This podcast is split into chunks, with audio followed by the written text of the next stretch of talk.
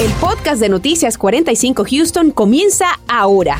A continuación escucharás las noticias más importantes del día. La siguiente noticia ha simbrado a la comunidad en todo el país y sucedió aquí, muy cerca de nosotros.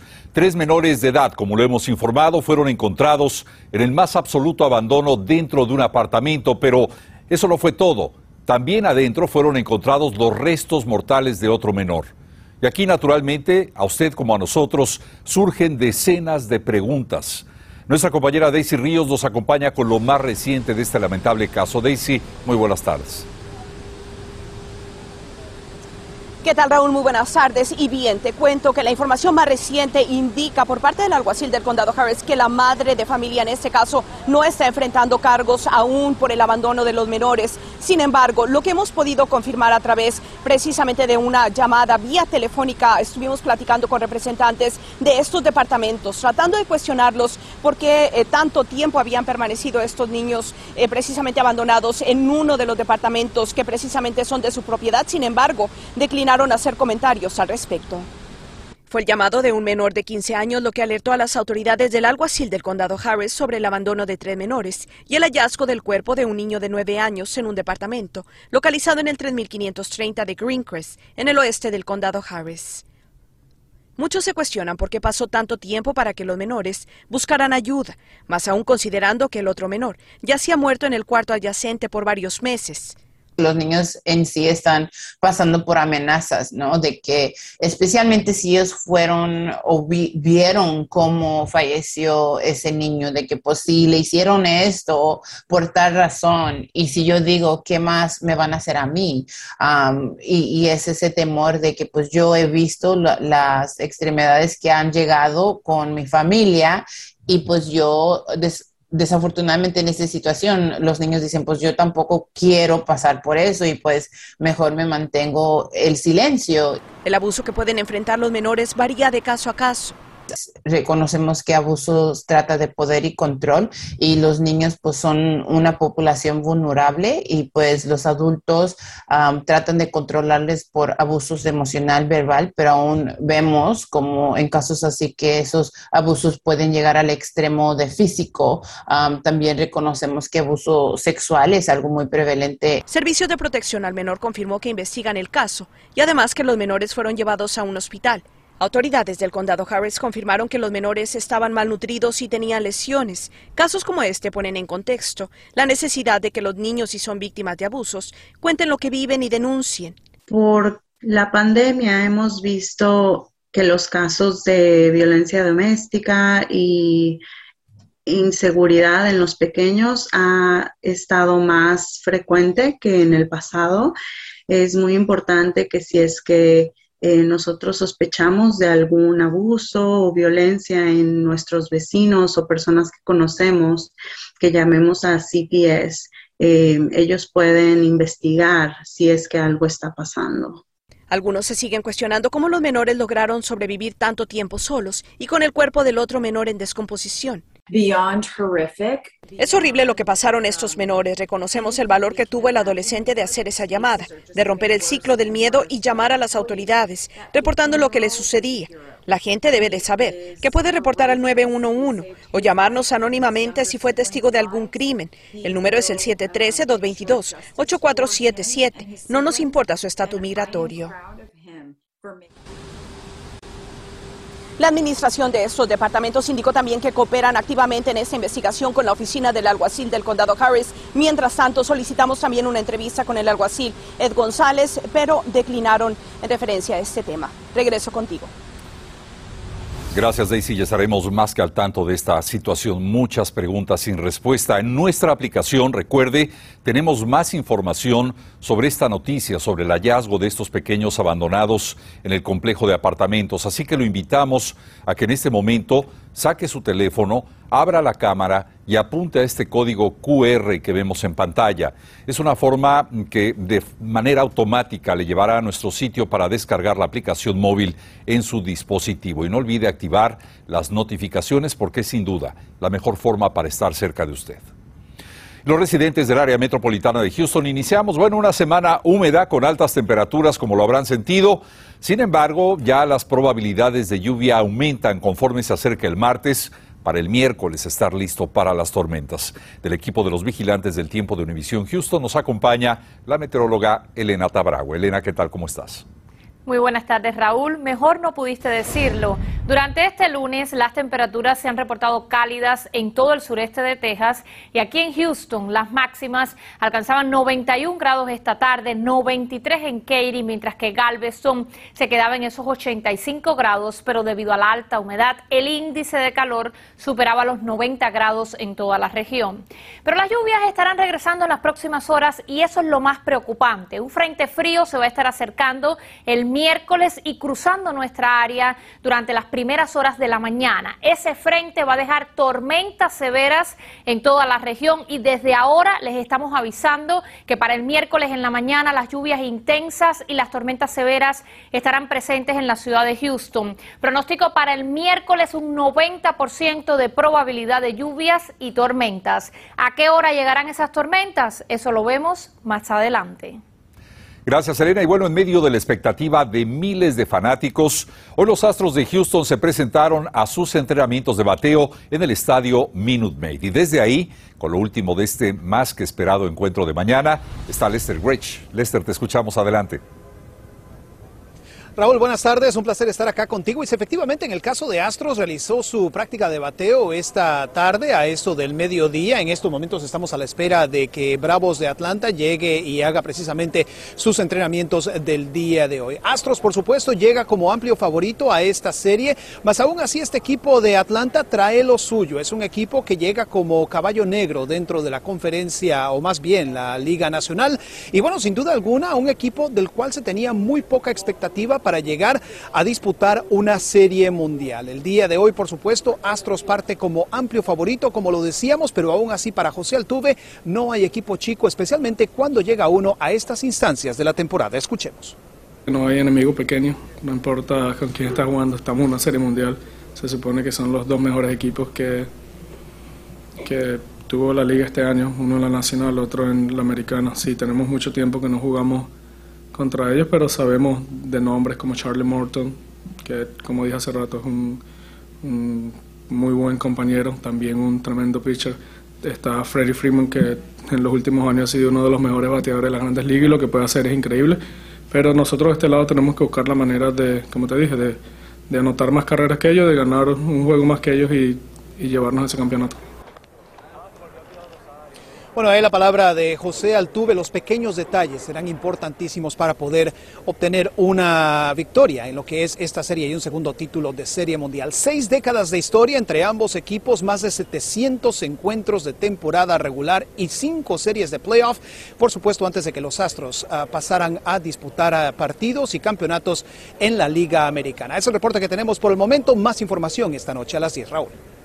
Gracias, Lester. Grandes, grandes expectativas. Y bueno, atención a los fanáticos que piensan acudir al juego de mañana, al juego de los Astros, y es que nuevamente las autoridades van a cerrar algunas calles cercanas al estadio. Así que David Herrera nos habla de estos operativos, pero además ofrece consejos a quienes asistirán a centros de diversión para ver este encuentro. Adelante, David. ¿Qué tal? Muy buenas tardes. De esta manera luce las afueras del estadio Minute Maid. Pocas personas están aquí, solamente periodistas que vienen a recoger sus acreditaciones. Sin embargo, el día de mañana la historia será distinta. Esta calle pudiera estar cerrada debido a la gran cantidad de gente que se espera. La euforia del clásico de otoño nuevamente atraerá a miles de personas al estadio Minute Maid para presenciar el encuentro. Al igual que en los partidos anteriores de la postemporada, la policía de Houston cerrará algunas calles en los alrededores del estadio por lo que se les recomienda llegar con anticipación y traer consigo mucha paciencia. Deben de estar muy atentos de los peatones y del tráfico. Recomendamos que planeen con anticipación su llegada. La calle Crawford entre Texas y Congress estará cerrada desde ahora, solo podrán circular vehículos de emergencia, mientras que la calle Texas entre Crawford y Hamilton, al igual que Congress entre Crawford y Hamilton, tendrán habilitados solo dos carriles y serán cerrados durante y después del encuentro.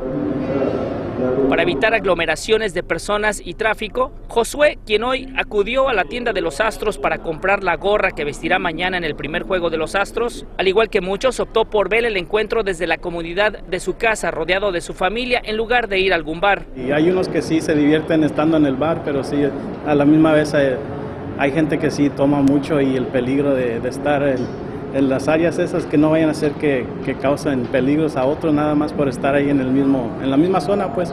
Para quienes vayan a consumir bebidas alcohólicas sin importar dónde se encuentren, ya sea en el estadio, bares o en lugares de congregación, es sumamente importante tener un plan para regresar seguros a casa. Parte de la planificación es lo que eh, hace que se pueda prevenir mucho de estos choques que estamos viendo causados por conductores intoxicados, que planifiquen tomar un transporte público o que trans, eh, una transportación compartida, quizás con Lyft o con algún Uber. Las calles que cerrarán lo harán justamente tres horas antes de la primer pichada. También la otra recomendación que le hacen las autoridades y organizaciones es utilizar su cinturón de seguridad. Es la información que les tengo reportando desde el centro de Houston. David Herrera, Noticias Univision 45.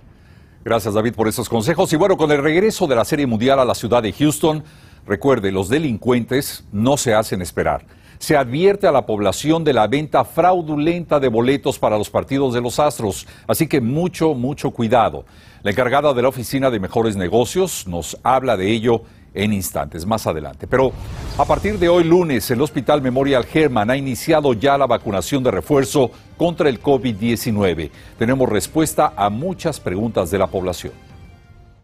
Estás escuchando el podcast de Noticias 45 Houston. Y a partir de hoy, diversos hospitales como el Memorial Hermann iniciaron ya con la aplicación de las llamadas vacunas de refuerzo para la población. Y esta medida se toma tras la autorización de los Centros de Prevención y Control de Enfermedades y la FDA, que autorizaron su aplicación inmediata. Gabriel Preciado buscó a los especialistas para responder algunas de las muchas dudas de nuestra población. Adelante, Gabriel. La excelente noticia es que la aplicación de estos refuerzos están abiertos al público en general en los hospitales Memorial Herman de nuestra área, siempre y cuando se adapte a las guías establecidas por las autoridades. La pregunta es, ¿cómo solicitarla? Aquí te explicamos. Vamos a ingresar al sitio de internet del hospital memorialherman.org. Damos clic en el enlace, de manera inmediata se abrirá la siguiente página en la que se seleccionará el segundo enlace que aparece en la parte superior derecha para hacer la solicitud de la vacuna. Le aparecerán entonces los recuadros opcionales, ya sea en inglés o español, su idioma de preferencia. Llena toda la información y la somete. Acto inmediato, recibirá en su correo un enlace que tiene que llenar y se pondrán en contacto con usted para asignar la hora y la localidad de vacunación. Eh, doctor, y quienes vayan a adquirir el refuerzo, ¿cuál es la metodología? ¿Me lo puede comentar? Así es, hay que nada más inscribirse eh, a alguno de los sitios de vacunación, atestar que tiene alguna de las eh, indicaciones para tener un refuerzo y va a recibir eh, el que quiera, ya sea Pfizer, media dosis de Moderna o se puede recibir también Johnson Johnson. Los criterios establecidos para obtener una vacuna de refuerzo son los siguientes. Tener 65 años o más, mayores de 18 años que viven en un entorno de atención a largo plazo como pueden ser las cárceles o centros de cuidados de atención, mayores de 18 años con condiciones preexistentes, mayores de 18 años que trabajan o viven en entornos de alto riesgo. Para mayor información, también recuerda descargar nuestra aplicación Univision 45 Houston. Para Noticias Univision 45, Gabriel Preciado. Y el día de mañana martes, un grupo de asesores de la Agencia de Alimentos y Medicinas, la FDA, votarán para decidir si es recomendable la aplicación de la vacuna contra el COVID en menores de 5 a 11 años de edad. Así que en muy pocas horas, muchos padres de familia podrían saber cuándo y quiénes en ese rango de edad podrían aplicársela. De ser aprobada, la vacuna podría empezar a aplicarse a principios del próximo mes de noviembre. La consideración se hace para la aplicación de las vacunas Pfizer, Moderna y Johnson Johnson. Lo mantendremos al tanto. Y por cierto, la empresa Moderna afirmó que una pequeña dosis de su vacuna contra el COVID-19 es segura para menores de entre 6 y 11 años de edad, de acuerdo a sus estudios. Señalan que esta dosis ayuda a los menores a generar anticuerpos similares a los que genera un adulto joven para enfrentar la enfermedad sin mayores complicaciones. Consideraron la dosis como efectiva y también segura. Nos acercamos ya a la tradicional noche de brujas o noche de Halloween y las autoridades piden a toda la población estar muy pendientes de los niños, los adolescentes o incluso adultos que porten una calabaza azul para pedir los dulces de esta época. Todos ellos tienen o padecen algún tipo de trastorno como autismo, por ejemplo, por lo que se le pide tener mucha paciencia y comprensión para hacerlos pasar una noche de sana diversión. Generalmente todos ellos son acompañados por un adulto o también por una persona encargada. Este es un ejemplo de la calabaza azul que les estábamos hablando. Eh, muchos de nuestros alumnos tienen estos en nuestras clínicas en Bluesburg Pediatrics.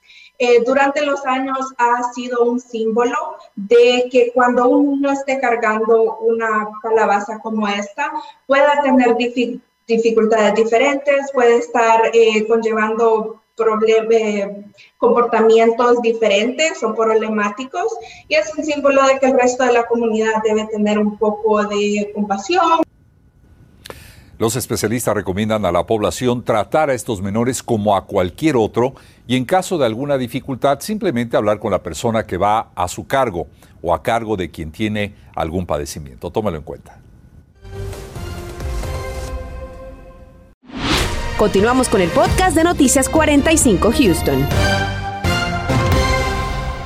Desde hoy lunes, con bastante tiempo, le estamos anunciando que el próximo miércoles durante la mañana las tormentas severas van a estar llegando a la ciudad de Houston. Miren esa línea de tormentas, nueve y media de la mañana, y aproximándose al centro de nuestra ciudad y se espera que entre las 9 de la mañana y las 12 del día las tormentas severas se muevan en toda nuestra área y a partir del mediodía saldrá hacia la costa esa línea de tormentas que se movería por la mañana en nuestra zona. Estamos emitiendo riesgo de tiempo severo nivel 2 en una escala del 1 al 5 para la mañana del miércoles en todo el sureste de Texas. ¿Qué significa esto?